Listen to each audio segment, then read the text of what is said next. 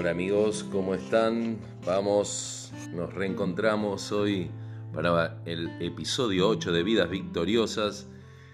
Y si se trata de vidas victoriosas, bueno, una de las vidas victoriosas que nos enseña mucho es la vida de Josué en el Antiguo Testamento. Y hoy les quiero hablar del capítulo 3 de Josué, donde Dios lo llama a él y a todo el pueblo a tomar acción y bueno, el episodio pasado vimos de que hay cosas que no están tan mal. Y cuando hay cosas que no están tan mal, quiere decir que hay que avanzar, que hay que tomar acción. Y acá lo tenemos a, a nuestro Josué con todo el pueblo de Israel por segunda vez frente al río Jordán, frente a la tierra prometida, 40 años después de aquella frustración con Moisés como líder donde no se atrevieron a tomar acción, donde quisieron volver atrás a Egipto, al desierto, y toda una generación que por no, no tomar acción se perdió, se perdió entrar a la tierra prometida, se perdió de, de realmente vivir una experiencia maravillosa, ¿no? De, de poder ver el cumplimiento de la promesa de Dios. Y a veces Muchas veces nos quedamos enojados, en el desierto, estancados con Dios porque creemos que Él no cumplió la promesa, pero muchas veces simplemente se trató de que nosotros no tomamos acción sobre las promesas de Dios. Eh, la acción es algo muy lindo, ¿no? Eh, yo me acuerdo cuando este Leito era chico, o sea, yo, eh, no había Netflix y y me gustaban las películas de acción y tenía que esperar los sábados de superacción en Canal 11 para estar toda la tarde viendo películas de acción. Y cuánto soñaba ser uno de esos héroes de, las películas de guerra, de batalla o de aventuras de acción, ¿eh? ser el Indiana Jones eh, o algo así. Y en la Biblia también, cuántas veces, ¿no? Una vez que me convertí, empiezo a ver la lista, las acciones de los héroes de la fe, como Moisés, como Josué, como Elías, como el rey David, como el mismo Jesús, por supuesto, ¿no? Uno sueña con ser eh, ellos, pero lo interesante es que acá en el capítulo 3 de Josué Dios lo llama a la acción. ¿Cuántas veces Josué habrá soñado mirándolo a Moisés, ¿no? Resplandeciendo con la gloria de Dios, habrá soñado yo quiero ser como, como mi líder, como Moisés, lo admiraría. Y ahora le tocaba a él, ¿eh? le tocaba a él entrar en acción. ¿Vieron cuando en el cine, cuando se va a filmar, se dice luz, cámara, acción, dice el director? Y el director de la vida es Dios. Y él ya puso la luz, ya tiene la cámara lista para Josué. Le dijo, mira, Moisés ya hizo lo que tenía que hacer, ahora está todo listo para que vos entres en acción. Ahora está todo listo para que vos y este pueblo entren a la tierra que prometí y empiecen a vivir de lo nuevo. Ya es tiempo de dejar de vivir en el desierto, ya es tiempo de dejar de vivir por el maná, ahora van a empezar a vivir por la palabra que les he dado en la tierra donde fluye leche y miel. Wow. Pero hay que entrar en acción. Por no tomar acción, digo, pienso, ¿no? Por no tomar acción eh, se perdieron en el desierto muchos. Por no tomar acción, ¿cuántas veces uno puede perder la vida o quemarse, ¿no? Como se dice, quemarse por el pecado, por no tomar acción de decirle que no a, a, una, a un pecado, por no, decirle que no a algo que, que nos aleja de Dios. Entonces, yo, bueno, hace poco tuve, una, tuve que entrar en acción por una emergencia. Estaba acá en la iglesia y se vino el frío ahora acá, desde este lado del mundo, en Argentina. Y bueno, quise volver a prender la, la estufa garrafera que tenemos acá hacía un año que no se usaba, la prendo y bueno, empezó, me llamó la atención, empezó a ser como una llama fuerte, pero esa llama se hizo re fuerte, como que se hubiera roto el, el pico. Y empezó a prenderse fuego toda la estufa con la garrafa a fondo y se cubrió de una llama grande y bueno, fueron una milésima de segundo y dije, ¿qué hago? no? Por mi mente pasó salgo corriendo, pego el grito, está acá toda mi, está mi esposa y vámonos a la calle y que vengan los bomberos porque esta garrafa va a explotar en cualquier momento. Y no quise gritar, dije, en una milésima de segundo reaccioné y dije, wow, ahí está el matafuego, que aún es vencido y todo, ¿no? No lo renovamos, dije, me la jugué. Lo abrí y nunca había usado un matafuego en mi vida pero tuve que tomar acción. Fueron milésimas de segundo. Podría haber explotado con la garrafa, podría haberse incendiado todo, no estaría acá contándolo, pero por tomar acción evité quemarme, evité el incendio, evité la misma muerte. En, ese, en esa milésima de segundo de, de lucidez decidí tomar acción, pero ¿cómo paraliza esos momentos, no? que son de vida o muerte? Y muchas veces morimos por quedar paralizados por el miedo, cuando hay que tomar acción, como dice Dios, justamente para no, no quemarse, para no ser destruidos. Hay que decidirse a seguir a Cristo, hay que decidirse a, a negarse uno mismo, a tomar la cruz. Entonces, para justamente para no morir hay que tomar acción, para no quemarse hay que tomar acción, para que uno sea sano hay que tomar acción, ¿no? Cuántas veces uno está enfermo y no, no hace nada, se paraliza, o no va al médico, no toma la medicación que hay que tomar. Bueno, hay que tomar acción en esos casos. Yo me recuerdo em, también otro accidente que tuve hace 10 años. Bueno, tampoco es que me pasa seguido, che, esto. No sé si te pasa a vos, ¿no? De, haber tenido accidentes y bueno, ¿qué hago ahora, no? Te quedas paralizado o, que otro tenga accidente y no sabes cómo reaccionar en ese momento. Bueno, me ha pasado, por ejemplo, a ver, eh, recordá vos tus accidentes, ¿no? ¿Y, qué acciones tomaste para hoy estar sana, sano? Yo me recuerdo en una casa que, viejita que nos fuimos a alquilar y se caía a pedazos y empezamos a restaurarla y era bastante antigua. Y al levantar la persiana, ¡pum! Se me cayó el taparrollo, pero de esos antiguos, que era como un cajón de, de madera pesado, en el tabique de la nariz me cayó así de golpe. Yo no sabía qué había pasado, sentí como una piña y que me desmayaba y nomás y empecé a ver sangre por todos lados.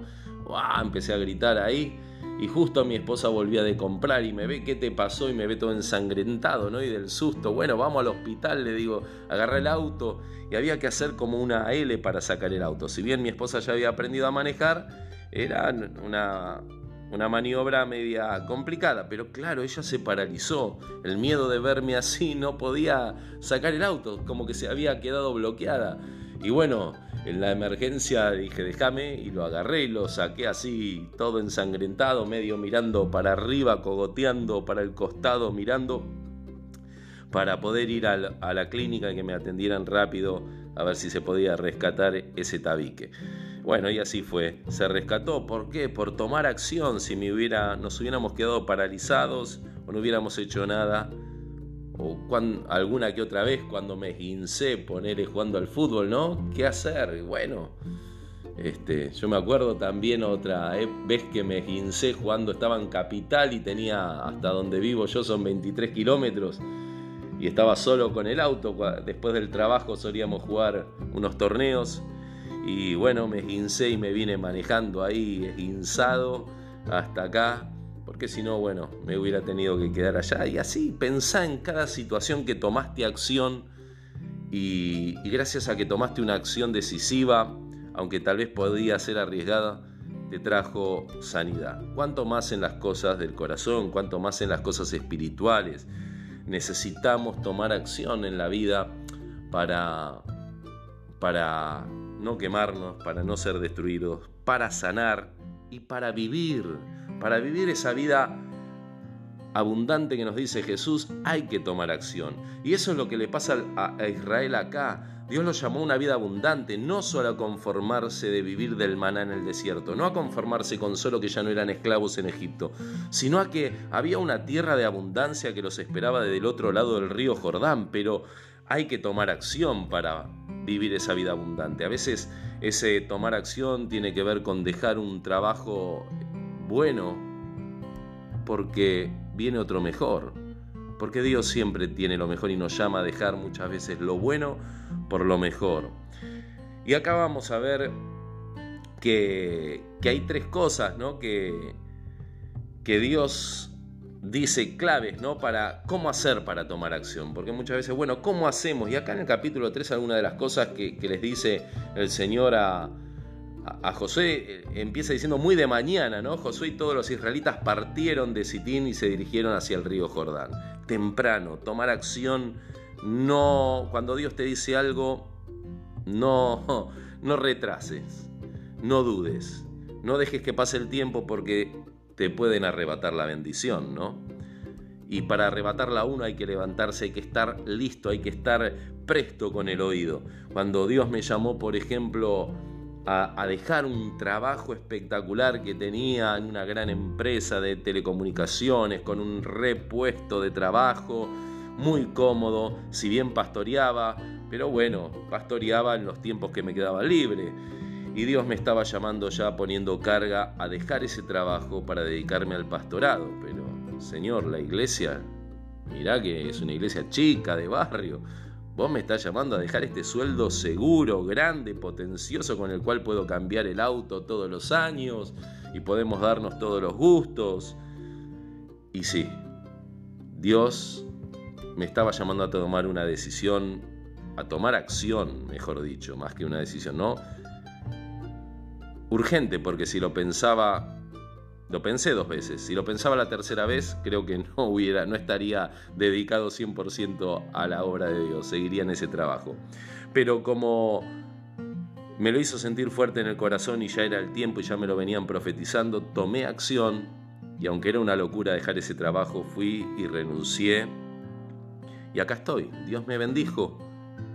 Y, y la verdad que fue lo mejor, porque me puedo dedicar de lleno a lo que amo, a mi pasión que es servir al Señor, a las almas, a la iglesia, al hacer iglesia. Y, esto nos abrió puertas con mi esposa para, para llevar este ministerio también a otros lados, otros países. aunque antes tenía mucha más plata, no lo podía hacer por falta de tiempo. Ahora no tengo la plata, pero sí tengo el tiempo. Y cuando uno tiene el tiempo y está dispuesto a tomar acción, bueno, Dios después provee la plata y las cosas salen porque estás en la voluntad de Dios. Así que no te quedes pensando o calculando muchas veces la cuenta, el dinero. ¿Qué te quiero decir? Que tomar acción eh, tiene que ver a veces con lo que Dios te hace sentir en tu corazón. A veces no siempre, hacele caso a tu corazón cuando está lleno de Dios. Cuando tu corazón no está bien en comunión con Dios, no le hagas caso porque te va a llevar para cualquier lado. Esa es la carne. Pero cuando te llenas de Dios y te lleva a tomar acciones locas son siempre para salvarte, para sanarte y para llevarte a una vida mejor. Y una de las cosas que, por eso le dice acá el versículo 3, con la siguiente orden, ¿no? Dios le dice, cuando vean el arca del pacto del Señor su Dios, a los sacerdotes levitas que la llevan, abandonen sus puestos y pónganse en marcha detrás de ella. Pónganse en marcha. Esas la orden del Señor. Tomen acción, vamos, hay que ponerse en marcha. Muchas veces nos quedamos esperando la bendición. ¿eh? ¿Cuántos se quedan esperando que simplemente que, que les lleva del cielo la bendición? Eh, en algunos casos puede ser en lo sentimental, puede ser en lo laboral, puede ser en lo ministerial. Y la bendición ya está. Y Dios te dice, ponete en marcha cuando veas el arca, cuando veas la palabra, cuando sientas la palabra de Dios arder en tu corazón y que te está ordenando algo para avanzar, toma acción, porque si no te va a pasar lo que le pasó a, a la generación anterior, a los que estuvieron con Moisés, que no quisieron accionar, que les dio miedo, que les parecieron gigantes los que estaban en la tierra de Canaán y que se sintieron que no iban a poder y se volvieron atrás y frustraron a todos. Diez que trajeron un mensaje negativo contra dos que trajeron un mensaje positivo como Josué y Caleb. Bueno, había dos dispuestos a tomar acción, pero como la mayoría no quiso tomar acción, acobardaron a todo el pueblo. Pero Dios no nos dio, no te dio espíritu de cobardía. Así que no te parece bueno, digo, aprovechar que tenemos ahora este espíritu de valentía como el de Josué y Caleb y tomar acción y no dejarnos llevar por lo que dice la mayoría. ¿Cuántas veces te dejaste llevar por lo que te dijo otro y fuiste influenciado y vos sabías en tu interior, ¿no te pasó que en tu interior sabías que Dios te llamaba a hacer algo loco que el otro no lo entendía, por más que era una persona, una amiga, un amigo que te ama? A veces no nos entienden, ni aún los más cercanos. Pero el más cercano, ¿sabes quién es, no? Sí, el más cercano es el Espíritu Santo que, que es nuestro más íntimo amigo hacele caso, toma acción cuando Él te dice, vamos, levántate, ponete en marcha, hacelo, hacelo. Porque eso te va a llevar a una vida mucho más superabundante que la que tal vez puedas tener. ¿Y qué hay que hacer para esto? Bueno, primero dice que se purifiquen. Ahí en el, si vos ves en el versículo 5 dice que José ordenó al pueblo, purifíquense porque mañana el Señor va, a realizar grandes prodigios entre ustedes. O sea, purificarse, que es igual a santificarse, tiene, equivale a grandes prodigios. Cuando, la santidad, la pureza de nuestro corazón va a marcar la grandeza de los prodigios, de los hechos que Dios va a hacer a través de tu vida. Y estamos hablando de soñadores. Yo creo que si vos estás escuchando este podcast es para gente que quiere ser victoriosa, es para hombres y mujeres que queremos soñar a ser esa heroína, ese héroe de la Biblia o de la película que soñaste. Y bueno, si te purificás, si dejas que el Espíritu Santo te llene, te empodere, vas a ver grandes prodigios porque lo va a hacer entre ustedes. Es decir, hoy ese poder está dentro tuyo. El Espíritu Santo es el santificador, es el purificador. Entonces lo primero que tenemos que hacer es purificarnos si queremos, eh, si queremos tomar acción. Porque el que nos impulsa la acción es el Espíritu Santo, como te dije, Él es el que nos da la valentía. Y en Hechos 1.8 Jesús les dijo a sus discípulos, no hagan nada hasta que venga sobre ustedes quién? El Espíritu Santo. Entonces tendrán poder para hacerme testigos eh, desde Jerusalén hasta lo último de la tierra. Y mirá si no funcionó la cosa, che. Acá estamos, eh, del otro lado del mundo, en Argentina, hablando del poder y de los milagros de Jesús. ¿Qué quiere decir esto? Que esa palabra poder, en el original griego que está escrito dunamis, significa un poder generador como el de una bobina eléctrica, eh, que genera movimiento y hace que un motor se mueva. Esa explosión, ese dunamis es una explosión. Y es lo que Jesús le dice, van a tener una explosión interna cuando venga el Espíritu Santo que los va a mover, los va a santificar y entonces van a poder tomar la acción que yo les dije que tomen. Van a poder ser mis testigos. En el caso del el pueblo de Israel y José, van a poder cruzar el río Jordán. Y la acción era difícil porque el río Jordán a veces baja y parece un río fácil de cruzar, pero cuando Dios les pide esto, lo más loco es que si vos lees eh, en el versículo 15 dice que en esos tiempos se, desbordan las aguas, era el tiempo de la cosecha. En el tiempo donde más crecido estaba, donde no hacías pie, es cuando Dios lo llama a cruzar, porque Dios justamente le gusta los desafíos y nos pone desafíos grandes por delante, no para para frustrarnos. Jamás Dios nos ama y quiere que nos vaya bien, sino para que experimentemos el poder sobrenatural que está en nosotros y que podemos podemos atravesar esos desafíos con el poder y la unción del Espíritu Santo. Yo creo que mientras estoy eh, hablando, yo me siento, me escucho a mí mismo y escucho al Espíritu Santo que me está preparando para el próximo desafío. Y wow, cada vez los desafíos vienen más grandes y gracias Señor, porque me salvaste de ese incendio, es porque de morir quemado es porque tenés un desafío más grande, porque si no la vida no tendría sentido sin desafíos grandes. Sería una vida rutinaria, vacía, opaca, y el Señor te llama a salir de esa rutina religiosa, vacía, frívola, eh, para vivir una vida abundante, para poner en riesgo muchas veces la vida por algo mejor, Lo segundo, ah, bueno, dijimos purificarnos y tiene que ver con obedecer. Viene la palabra de Dios, vienen, tenemos los consejos del Espíritu Santo ahora, porque Jesús dijo, Él los va a guiar a toda verdad, les va a decir lo que, lo que, lo que hacer. Pero si no lo hacemos, si no o si lo escuchás al Espíritu Santo, pero no con un corazón dispuesto a obedecer, no vas a dar fruto nunca. Y la idea es que demos mucho fruto, dijo Jesús. La idea es que eh, justamente que tomemos acción, que nos convirtamos en héroe. Y para eso hay que obedecer, hay que prepararse. El purificarse y el obedecer tiene que ver con una preparación. Yo me acuerdo de el mundial, eh, una definición por penales en que las cámaras lo enfocan a Mascherano que le está diciendo al arquero, a Chiquito Romero, eh, hoy te convertís en héroe, ¿no? Y, la verdad que se convirtió en héroe. ¿Y cuántas veces habrá soñado ese arquero cuando era chico viéndolo al Goico en el año 90 en el Mundial ser un héroe y habrá soñado yo quiero ser como él? Pero no fue de la noche a la mañana, ¿no? Se preparó, tuvo que eh, entrenarse, tuvo que privarse de muchas cosas para ser un arquero de selección y pudo vivir un sueño grande, ¿no? Entonces, el, el vivir esos sueños grandes, esas grandes cosas, tiene que ver con prepararse para la acción. Tiene que ver con estar preparado cuando te llega el momento. Y por eso Dios los preparó en el desierto a esta generación con Josué, los preparó para un nuevo desafío y, los llamó a purificarse y a obedecer. A hacer todo lo que Dios le decía. Por eso el arca va adelante. El arca es símbolo de la palabra de Dios. Em, la palabra es la que justamente nos dice cómo hacer, es la que nos da guía.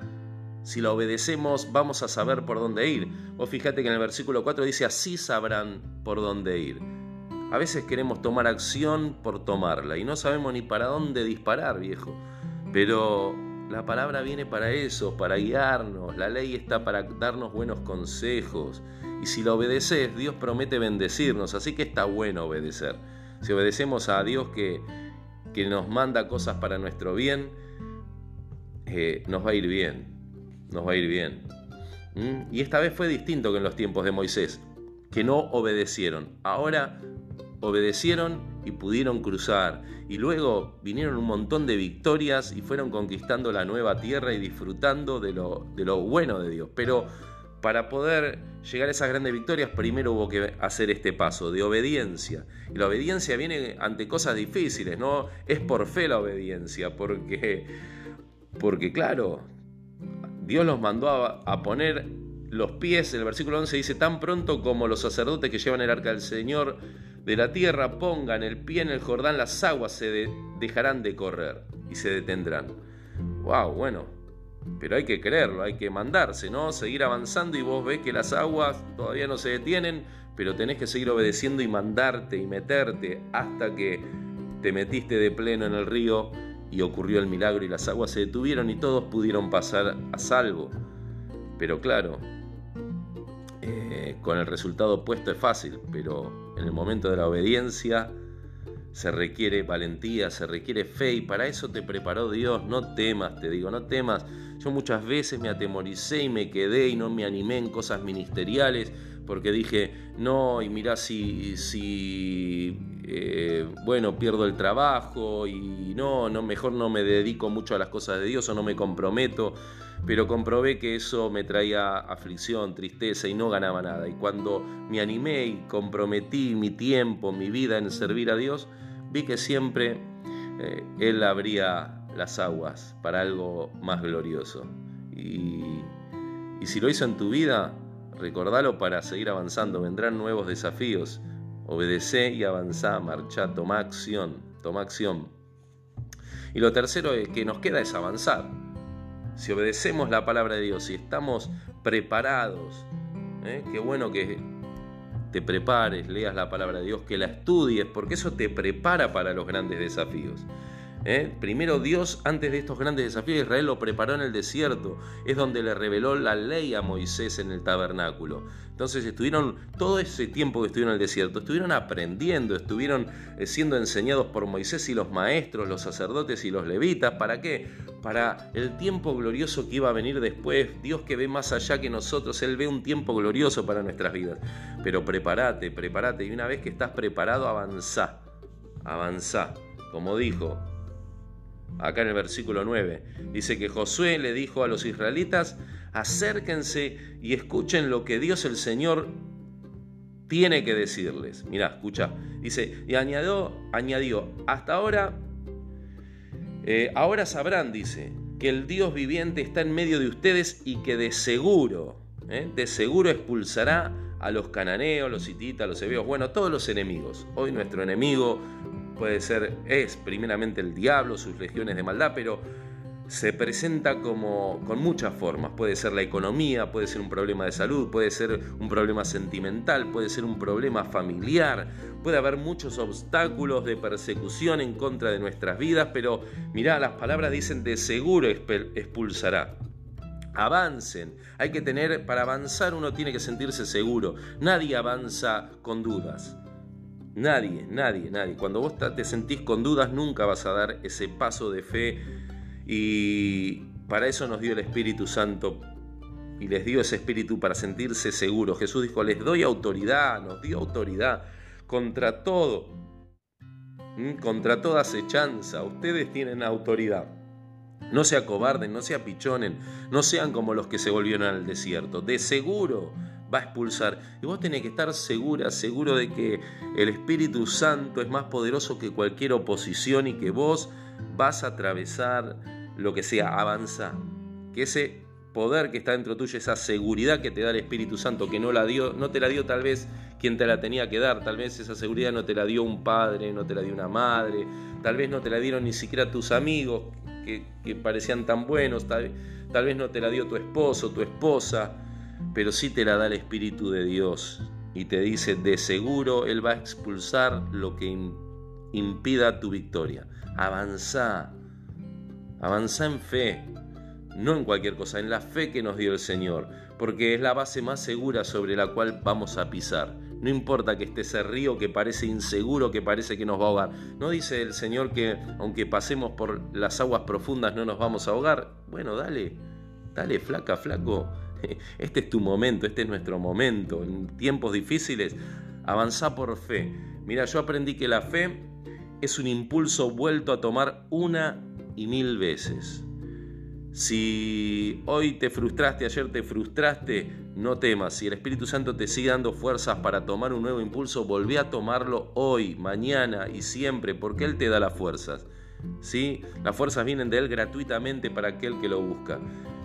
Hasta que obtengas el objetivo, no pares. La fe es un don de Dios que viene justamente para que puedas ir contra la corriente, contra lo que te impida cruzar hacia algo mejor. Eh,